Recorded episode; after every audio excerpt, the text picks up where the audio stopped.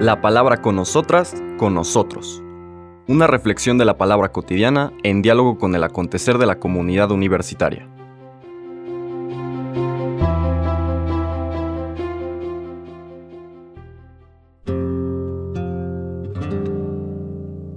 Hola, buenos días. Bienvenidas, bienvenidos a la palabra con nosotras, con nosotros. En este martes 16 de mayo de la sexta semana de Pascua, seguimos esta meditación alrededor de este mensaje catequético profundo, teológico finalmente, esta explicitación discursiva, inteligible del misterio de Dios y en particular del Espíritu Santo. Decíamos que esta tercera tercer segmento explicativo de estos cuatro capítulos del Testamento Espiritual del Señor Jesús está dedicado al Espíritu Santo, al Paráclito o abogado o defensor o ayuda que nos sostiene y que nos vincula desde luego al Señor Jesús y al Padre. Vamos a leer los versículos del 5 al 11 de este capítulo 16 de San Juan. En aquel tiempo Jesús dijo a sus discípulos, me voy ya al que me envió y ninguno de ustedes me pregunta ¿a dónde vas? Es que su corazón se ha llenado de tristeza porque les he dicho estas cosas. Sin embargo, es cierto lo que les digo. Les conviene que me vaya, porque si no me voy, no vendrá a ustedes el Paráclito. En cambio, si me voy, yo se lo enviaré. Y cuando Él venga, establecerá la culpabilidad del mundo en materia de pecado, de justicia y de juicio. De pecado, porque ellos no han creído en mí. De justicia, porque me voy al Padre y ya no me verán ustedes. De juicio, porque el príncipe de este mundo ya está condenado. Palabra del Señor. La lectura de este día, y todas las de esta semana son relativamente breves, porque también el contenido es denso y, da oportunidad a reflexiones importantes, profundas de lo que cada una de estas de estos segmentos, el discurso del sermón alrededor del Paráclito del Espíritu Santo, nos puede transmitir. Lo primero que describe y que yo creo que es muy importante subrayar es que para nosotros los cristianos el Espíritu de este dinamismo de la comunión con Dios es inseparable de Jesús y del Padre. Y yo creo que esto es muy, muy importante y es central en nuestra tradición y en nuestra fe. Algún autor de la antigüedad ha dicho que el Espíritu y el Señor Jesús son las dos manos del Padre en el mundo. No es que, como algunas herejías subrayaron o trataron de hacer presente la tradición de la Iglesia. Hay un tiempo del Padre, que es el Antiguo Testamento, y un tiempo de, del Hijo, que es el Nuevo Testamento, y un tiempo del Espíritu que se, que se inaugura perdón, en el momento de la ascensión del Señor, como si fueran compartimentos estancos, y el Padre ya terminó su trabajo, y el Hijo ya terminó su trabajo, y el Espíritu Santo ya va a empezar ahora su trabajo. Y mucho menos una progresión, un mundo un poco negativo, el tiempo del Padre, este Dios vengativo del Antiguo Testamento, en fin. Lo que quiero subrayar, y esto es fundamental y está muy presente en este discurso, es que es un actuar del Dios vivo en nosotros. El Dios vivo es una comunidad de amor, una comunidad de amor tan estrechamente vinculada desde luego que estoy hablando con un lenguaje poético, simbólico, Dios trasciende nuestros lenguajes y categorías, pero nos permite entender lo que este misterio implica.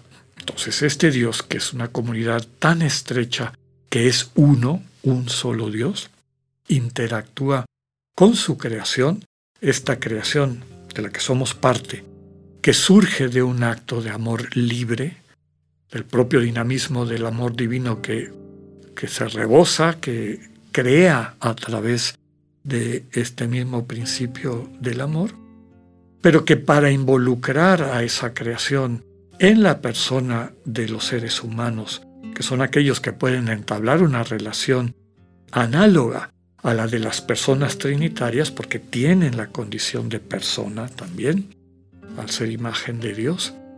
Un elemento importante de esta relación es la libertad, el acoger esta oferta de vida compartida que nos hace el Dios Trinitario desde la conciencia y libertad del ser humano. Bien, en este interactuar con Dios no se puede prescindir de ninguna de las tres personas. A veces escuchamos eh, unas visiones, podríamos decir, modernas o como le queramos llamar, contemporáneas. Se les dan muchos epítetos que quieren, por ejemplo, diluir un poco la presencia y, la identidad y el sentido del Señor Jesús como segunda persona de la Trinidad y parte importante de este proyecto. Algunos de los grandes maestros en oración contemplativa, en particular el padre Thomas Keating, subrayaba que esta contemplación, esta apertura a la vida del espíritu, la vida contemplativa, no puede prescindir de este elemento de intencionalidad en cuanto vínculo con el Señor Jesús y la manera como Dios nos habla en un lenguaje humano en la vida humana del Señor Jesús, de la palabra de Dios encarnada. Entonces, los dos nos van guiando, estas dos manos, decíamos, que, que ya en la antigüedad se habían presentado como la forma a través de la cual Dios interactúa con su creación y nos invita, somos copartícipes en esto, a llevar la plenitud. Entonces, en este discurso no solamente describe este espíritu de verdad del que hablábamos ayer, sino este vínculo profundo, indisoluble del espíritu y el Señor Jesús. Nunca va a hablar el espíritu sin esta referencia a Jesús. Nos habla de las palabras de Jesús. Y las palabras de Jesús son las palabras del Padre. Recordemos aquella frase que meditábamos hace pocos días. Felipe, ¿no te das cuenta que quien me ve a mí ve al Padre? En este lenguaje místico de Dios hacia la humanidad, digamos que quien hace que sea accesible a nuestra experiencia humana, a la manera como entendemos y vivimos el mundo, es este Hijo de Dios encarnado. Es Dios hablándonos en humano. No podemos prescindir de eso. Por eso expresiones de grandes místicos cristianos como San Ignacio de Loyola, ¿no? Conocimiento interno del Señor Jesús, centro de la vida cristiana. Conocimiento interno. A través de este camino de, de vida en el Espíritu, conocer internamente al Señor Jesús, internamente en cuanto al corazón del Señor Jesús, poder adentrarnos a, través de esta gracia del Espíritu a, lo que hay en ese corazón del Señor Jesús y aprender a vivir conscientemente ahí. Y también conocimiento interno en el sentido de aquel Señor Jesús que descubrimos en nuestro propio corazón.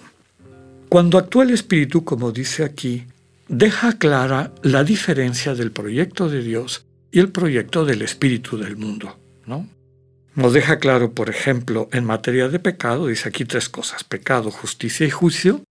Pecado, básicamente, este autocentramiento, autorreferencia, que impide al ser humano abrirse al misterio de Jesús, del Señor Jesús como don que transforma la vida, que va liberándonos de las ataduras del pecado, que hemos dicho en varias ocasiones, que básicamente es egoísmo, egocentrismo, autocentramiento. El Señor Jesús nos va liberando de eso. Quien no se deja liberar, pues se mantiene en esa situación de pecado. El vínculo con el Espíritu y a través del Espíritu con el Señor y con el Padre nos permite distinguir lo que está en modo egoísmo, anti-amor, anti-Dios, y lo que está en el modo propio de Dios, que es este amor compartido desde la libertad. Segundo, habla de justicia. Es una referencia clara a el misterio de la cruz. en la cruz somos justificados. Y no justificados, como hemos dicho en otra ocasión, de manera abstracta o legal, es somos ajustados. Esa es la justicia de Dios y la justicia en el acto redentor de Jesús en la cruz. Cuando conscientemente ponemos nuestras vidas rotas en sus manos, somos sanados. Y al ser sanados somos justificados. Somos ajustados a todo este potencial creativo, amoroso, etcétera, del que somos capaces. Y finalmente un juicio, también lo dice aquí, el juicio de que o somos seguidores y nos mantenemos en la lógica del príncipe de este mundo, egoísmo llevado a la última consecuencia, o nos abrimos a el proyecto al que el Señor nos invita y para el cual nos capacita. Sigamos meditando en lo que este misterio del Espíritu Santo significa. Que tengan un buen día, Dios con ustedes. Acabamos de escuchar el mensaje del Padre Alexander Satirka. Escúchalo de lunes a viernes a las 8.45 de la mañana por radioiberoleón.com, a través de nuestra app gratuita para iOS y Android o por Spotify. Esta es una producción de Radio Ibero León en colaboración con el ITESO, Universidad Jesuita de Guadalajara.